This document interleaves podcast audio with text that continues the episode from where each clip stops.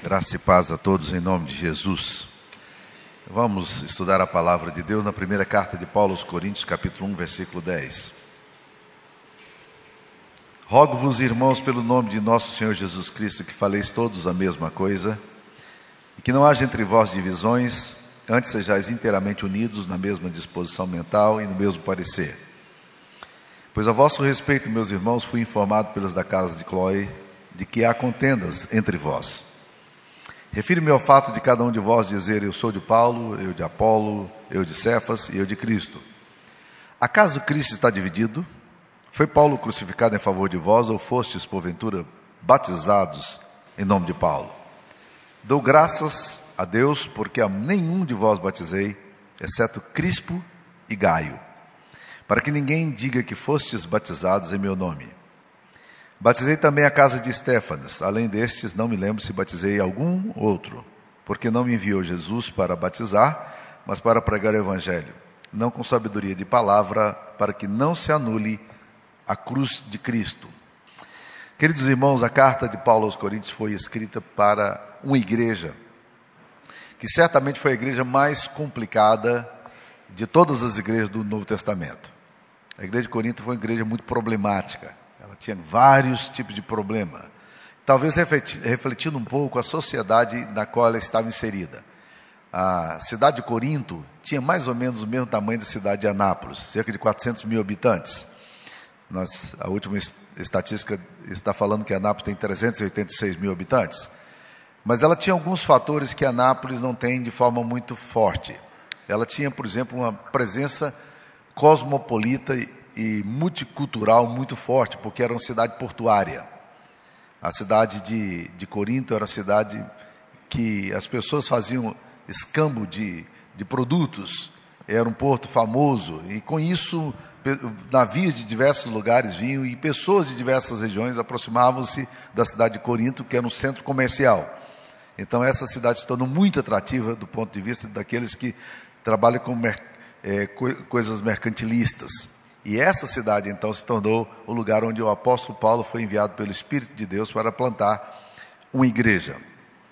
E os problemas éticos da cidade eram, eram muito sérios, porque sendo uma cidade plural, é, era natural que muitos valores morais de cidades e regiões naquela época é, não, não fossem muito considerados ali.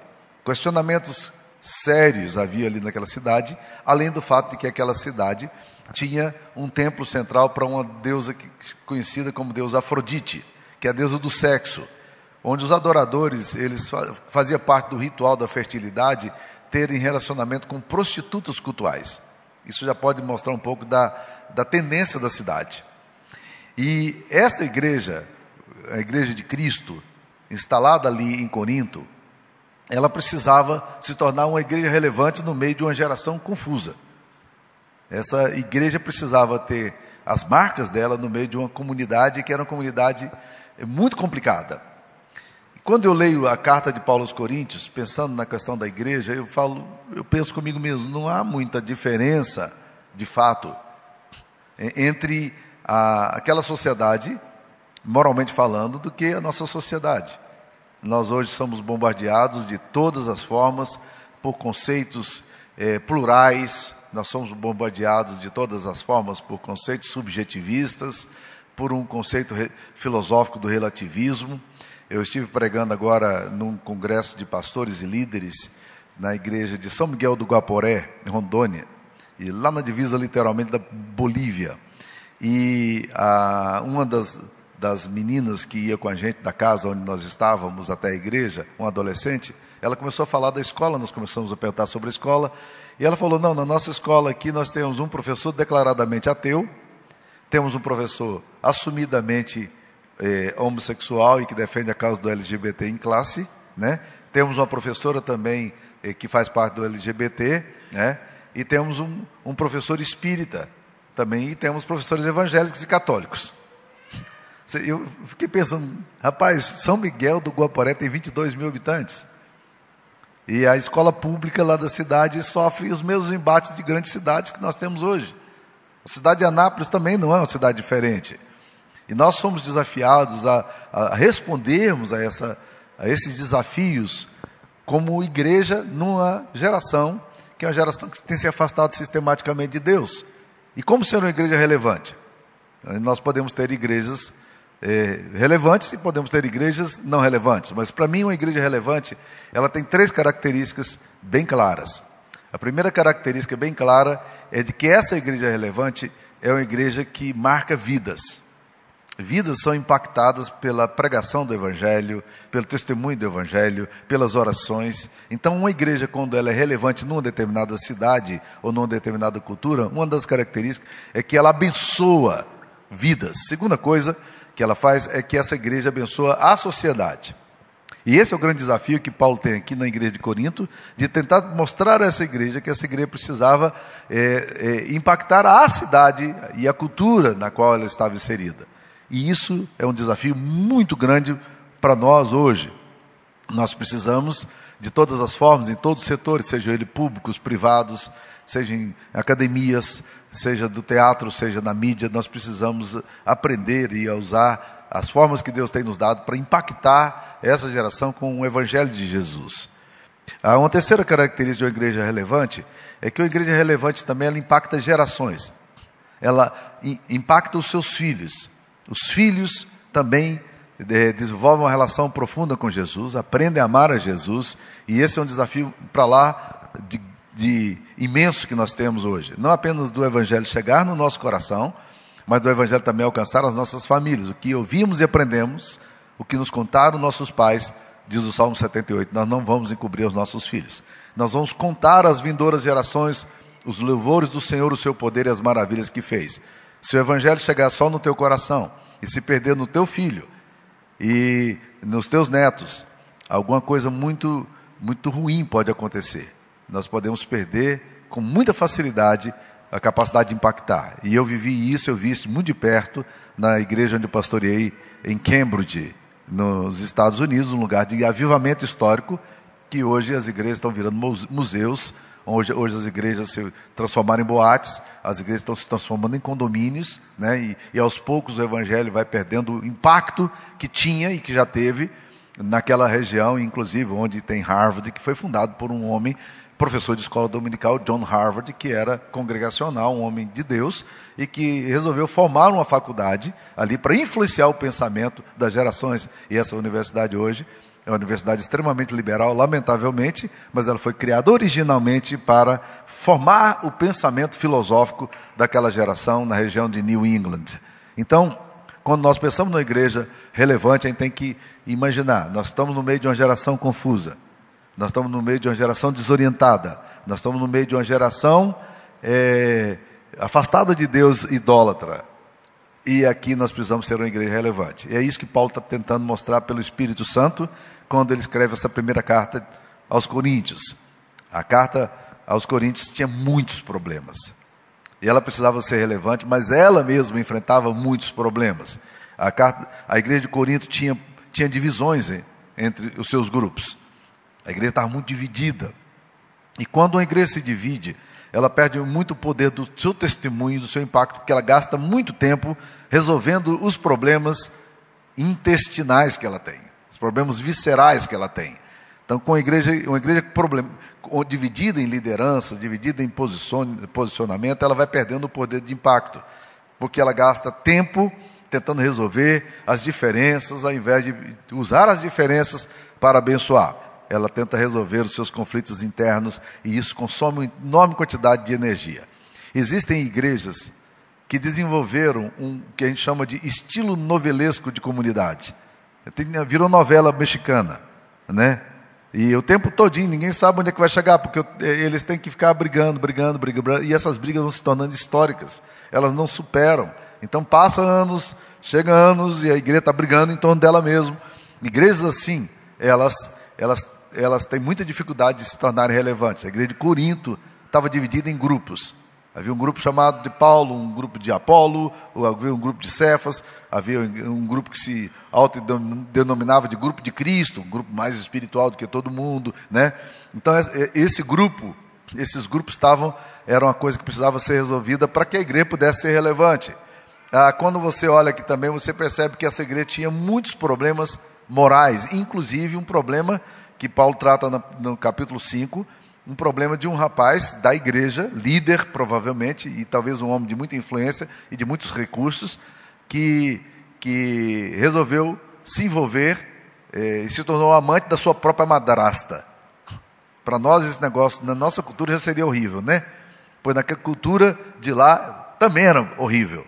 Na cultura, imagina a cultura conservadora, é, um relacionamento desde um membro da igreja. E a cidade sabendo disso aí, né? E o pior, e, essa grande, a maior tristeza de Paulo, é que ele fala, vocês andam ensoberbecidos. A igreja de Corinto, de certa forma, se achava assim que era uma igreja de mente aberta, cabeça aberta, cabeça boa, liberal dos seus pensamentos, e estava aceitando isso como um, um fato dos novos tempos. E, e, a igreja de Corinto, e o apóstolo Paulo trata disso aqui no capítulo 5, sobre disciplina desse rapaz. Dizendo, olha, esse rapaz ele tem que ser entregue ao diabo, né? Para que ele seja punido, e tem que ser afastado da igreja, na expectativa de que o arrependimento chegue ao coração dele e que ele se livre é, desse pecado dele, ele entenda a gravidade do pecado dele e ele volte para Jesus. A igreja de Corinto tinha divisão, tinha problema moral e ela tinha também problemas teológicos. Quantos problemas teológicos nós vamos, ver aqui na primeira carta de Paulo aos Coríntios? Ele tratando vários problemas teológicos, né? Ele tem, tem o problema da ceia, alguns irmãos ricos não conseguiam dividir as coisas com os irmãos pobres, e na hora da ceia, a ceia lá era um pouco diferente da nossa hoje, hoje a gente dá um pedacinho pequenininho para cada um, né?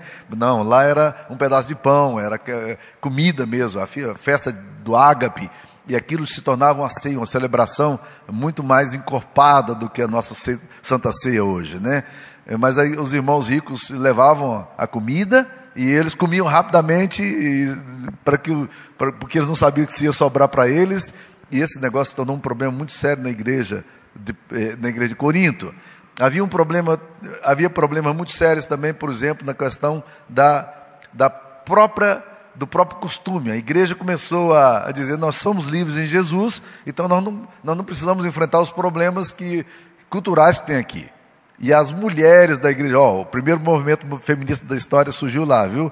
As mulheres da igreja começaram a, a dizer: nós não vamos usar mais véu. Todas as mulheres usavam véus. Nós não vamos usar mais véu. Esse negócio de véu, Jesus já nos libertou disso, nós passamos dessa fase, né? E aí Paulo diz: olha, nós não temos tal costume nessa cultura aqui, não. Nessa, nossa, essa não é a tradição que nós aprendemos. Por quê? Porque não é questão de usar véus. Hoje existem igrejas que, que valorizam esse negócio, tem, a mulher tem que usar véu e tal. Não. O que Paulo está dizendo é o seguinte, gente. Isso que vocês estão fazendo é uma agressão cultural. A igreja precisa ter sensibilidade cultural se ela quiser ser relevante. E o que aconteceu? O apóstolo Paulo diz que as mulheres deveriam usar véu. E isso é muito claro na Bíblia. Então, se você for discutir com alguém que defende a questão dos véus, você vai encontrar em 1 Coríntios 11 a defesa dos véus mesmo. Paulo diz: olha, é desonroso para a mulher honrar, é, é, orar sem, sem usar os véus. Tem que usar véu. Né? Só que isso tem a ver com cultura. Por quê? Peter Wagner explica isso dizendo que uma mulher não usar véu naqueles dias era como se uma esposa do pastor viesse de biquíni para o culto na escola dominical hoje. Dá para entender é, como é, é grave a coisa, né? como é que é difícil. Então, na verdade, era essa a questão, era uma agressão cultural. Igrejas relevantes precisam ter sensibilidade culturais e precisam trabalhar dessa forma. Ah, havia problemas relacionados à ressurreição, um grupo de pessoas dizendo, não, a ressurreição de Cristo já aconteceu, mas não vai acontecer mais, não tem nada a ver com a gente. Outros diziam, não, mas a ressurreição de Cristo não se deu de fato, ela foi apenas espiritual, ela não foi física. E, e essas questões pipocam ali na igreja, no meio, no meio da igreja. E havia problemas muito, muito fortes relacionados aos dons. Tem três capítulos na primeira carta de Paulo aos Coríntios tratando dos dons. Do capítulo 12 até o capítulo 14 é, é a questão dos dons. E é curioso que Paulo começa no capítulo é, 12 de 1 Coríntios dizendo acerca dos dons espirituais, não quero que sejais ignorantes, irmãos, né? E ele coloca, ele vai concluir no capítulo 14, mas no capítulo 13 estava o discurso mais lindo sobre o amor que nós já jamais vimos na história, que é o, que é o capítulo do amor. Por que, que o capítulo do amor está ali entre o capítulo 12 e o capítulo 14? Por uma razão simples. É porque dons sem o amor se tornam razões de disputa e carnalidade. Então, a igreja de Corinto precisava trabalhar isso aí. Então, vários problemas teológicos que a igreja de Corinto lida aqui. Um outro problema é um problema pastoral. Por quê?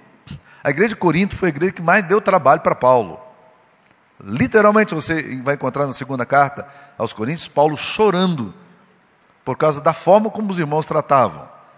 Primeiro, os irmãos diziam que Paulo não era um grande pregador e, e desprezavam. Em 2 Coríntios 10, 10 fala: as cartas, na verdade, são fortes, mas a palavra dele é fraca e desprezível. Olha, você pode ser, até ser um pregador fraco, mas ouvir isso de uma comunidade não é alguma coisa muito fácil, não é mesmo?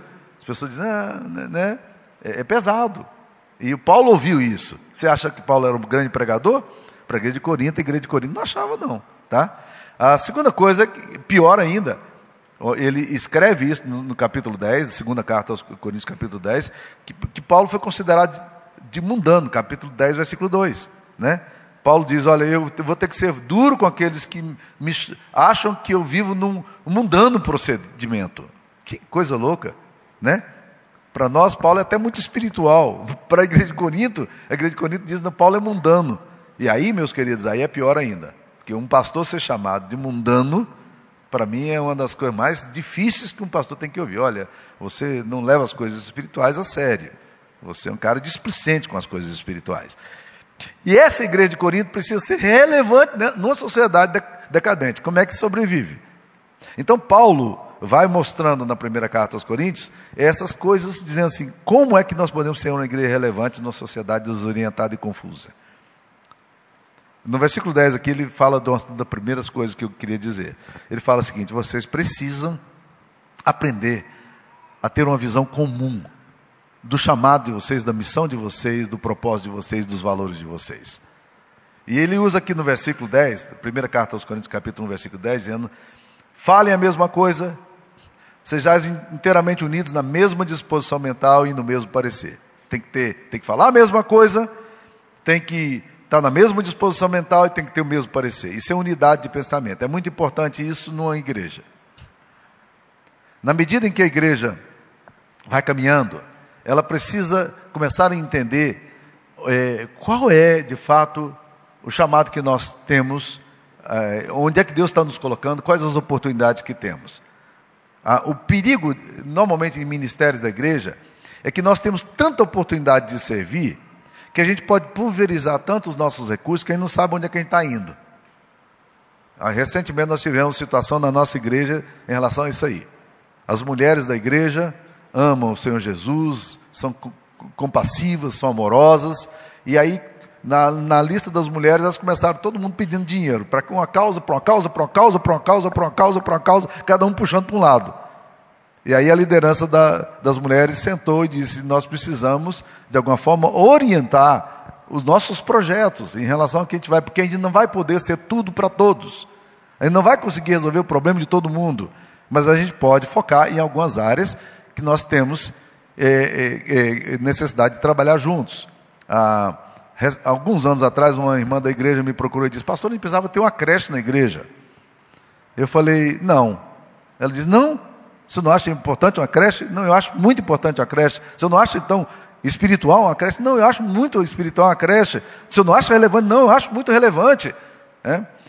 Mas, assim, a nossa igreja tem três projetos sociais claros, definidos, e agora estamos indo para quatro, quinto, né?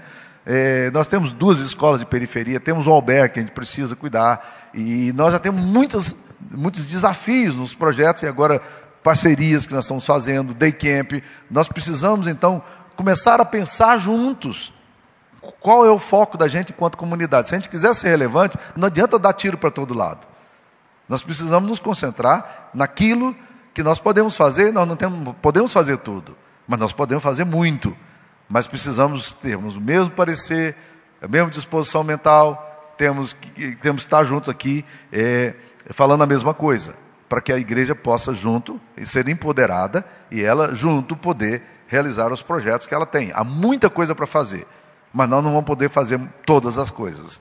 E Paulo está dizendo: pensem juntos, trabalhem juntos, construam uma visão comum. Uma igreja, uma igreja é, que se torna forte na sua proposta é uma igreja que, que escolhe as lutas e os, e, e os projetos nos quais ela tem que trabalhar. Ela não vai conseguir atender todas as necessidades que são imensas e grandiosas, mas ela pode e deve focalizar naquilo que é importante.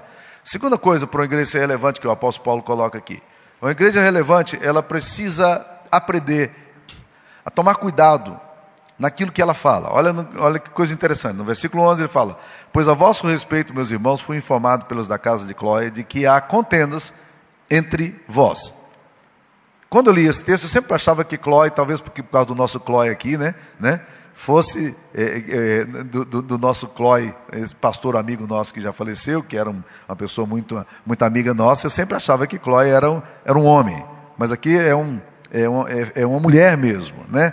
Não tem diferença, porque, porque quem leva as notícias, as informações é Clói, né? E aí você pode dizer, é mulher fofoqueira, mas homem, quando dá para ser fofoqueiro, é pior do que mulher, né? E existem muitos homens fofoqueiros.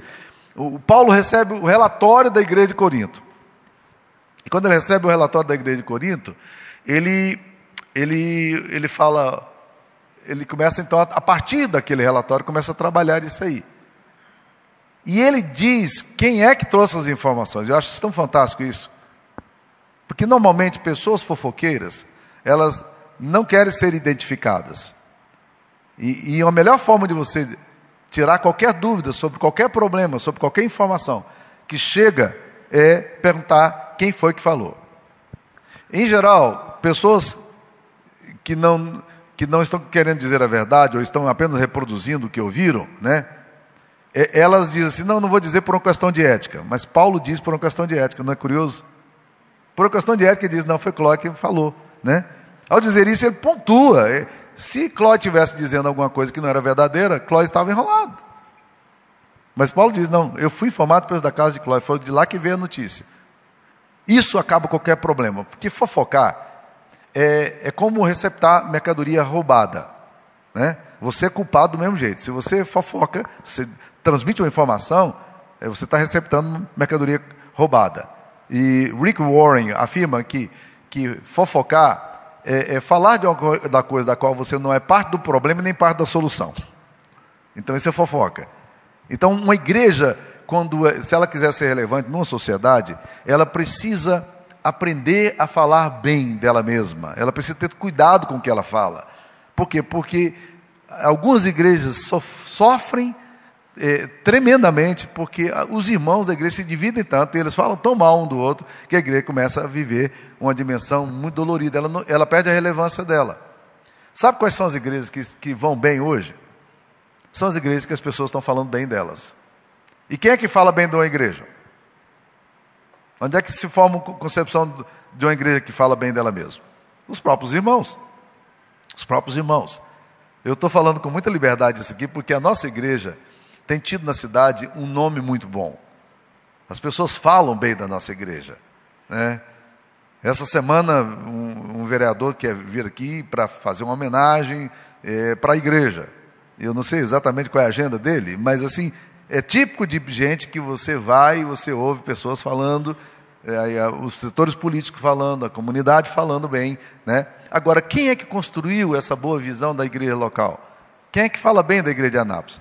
Se vocês começarem a falar mal de vocês, enquanto comunidade, se nós começarmos a falar mal, daqui a um pouco todo mundo está falando mal. Porque quem constrói uma visão da igreja é, somos nós mesmos. Então existem igrejas com alto, com boa autoestima e existem igrejas com baixa autoestima. E igrejas com baixa autoestima sofrem muito. Paulo está falando aqui, olha, se vocês quiserem ser relevantes nessa cultura, vocês precisam aprender a ter muito cuidado com o que vocês falam né? falem com propriedade. No caso, parece que Chloe realmente tinha dado informações corretas, mas se não tivesse dado?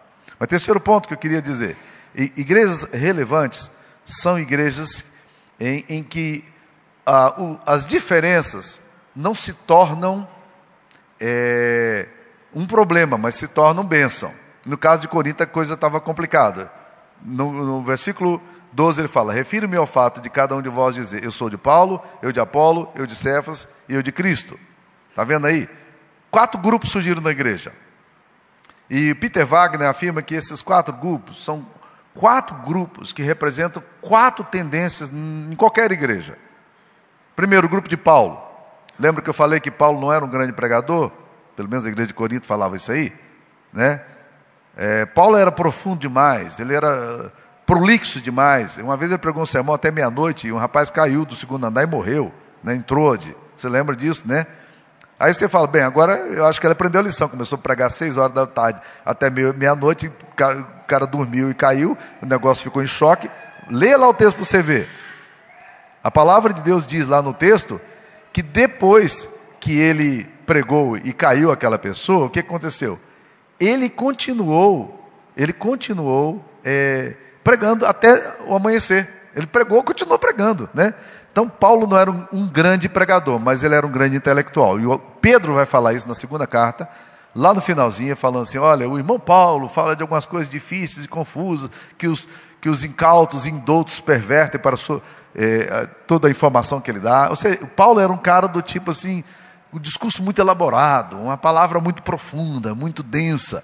E toda igreja precisa de gente assim, que gosta dessa coisa mais mais teórica, mais aprofundada, gente que gosta de ler bons livros, gosta de ler bons teólogos, gente que está aí lendo John Piper, está lendo John Stott, gente que está lendo é, boas, Francis Schaeffer, gente que está, né? E tem alguns que pegam aquele livro assim e falam assim, rapaz, que livro confuso, pesado, eu prefiro ler umas, uma coisinha mais leve aqui, né? Toda igreja tem isso. Pessoas que têm uma tendência de serem mais profundas. Então, na igreja de Corinto, uns se apegaram a Paulo pela profundidade teológica dele. Mas tem um outro grupo aqui que aparece, é o grupo de Apolo. O grupo de Apolo é o grupo do, do, dos carismáticos da igreja. Por quê? Porque a Bíblia diz que, em Atos capítulo 18, que quando ele começou a pregar, Apolo apareceu pregando o evangelho, Áquila e Priscila, que eram membros mais antigos da igreja, vendo, vendo-o pregar com tanta eloquência, com fervor de espírito, a Bíblia diz que ele era eloquente e fervoroso de espírito, vendo-o pregar com tanto entusiasmo, observaram, porém, que ele não conseguia passar do batismo de João. O sermão dele era muito cheio de fogo, mas muito, muito raso de profundidade. E Aquila e Priscila o que, que faz? Pega aquele irmão, irmãozinho e diz: Vem cá, deixa eu ensinar umas coisinhas mais. Isso é discipulado. Né? Às vezes a gente tem boas pessoas que, se tivesse um bom discipulado teológico, poderiam se tornar muito influentes no pensamento. E a gente está vendo aí um monte de pastores entusiasmados, alegres, empolgados. Você vai ouvir os caras e fala: não tem jeito. Né? Eles, eles simplesmente atropelam toda a teologia bíblica. Né? Eles, eles rejeitam algumas doutrinas básicas das Escrituras Sagradas e a profundidade teológica desse ponto. O terceiro grupo que aparece aqui é o grupo de Pedro. Pedro é o grupo dos conservadores, daquele gente que não quer mudar de jeito nenhum. Isso está claro em Atos 10, quando Deus manda o lençol do céu, abre o lençol e diz: Pedro, mata e come. O que, que Pedro falou? Deus, o senhor está errado, eu estou certo. Por quê? Porque sempre fiz desse jeito, então tem que ser desse jeito sempre. Né? E Deus faz isso três vezes. Por três vezes Deus manda o lençol e manda Pedro matar e comer. E por três vezes Pedro briga com Deus e diz: Eu estou certo e o senhor está errado. Ele está realmente confrontando a Deus. Por quê? Porque Deus mexeu com as tradições dele. Ele não comia com judeus. Ele não comia animais que a Bíblia dizia que não era para comer. Você sabia que no Antigo Testamento você não podia comer porco, né? Você sabia que no Antigo Testamento você não podia comer lagosta? Né? Alguns aqui vão ficar muito tristes com a notícia, né? É, outros, no, no Antigo Testamento, você não podia comer camarão e nem peixe de couro. Sabia disso? Está lá no Antigo Testamento. Então Pedro, Pedro diz: Eu não como esses animais. E Deus diz: Pedro, pare de bobagem, Pedro.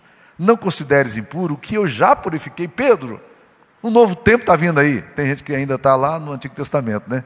E a Bíblia já fez definições bem claras sobre mas continua do mesmo jeitinho. E o que acontece? Esse grupo está ali. Mas tem um, um, quarto grupo aqui, que é o grupo que para mim é o mais complicado de todos, e aparentemente é o melhor. Que um grupo diz assim, eu sou de Cristo, né? nós somos de Cristo, né? o grupo espiritual.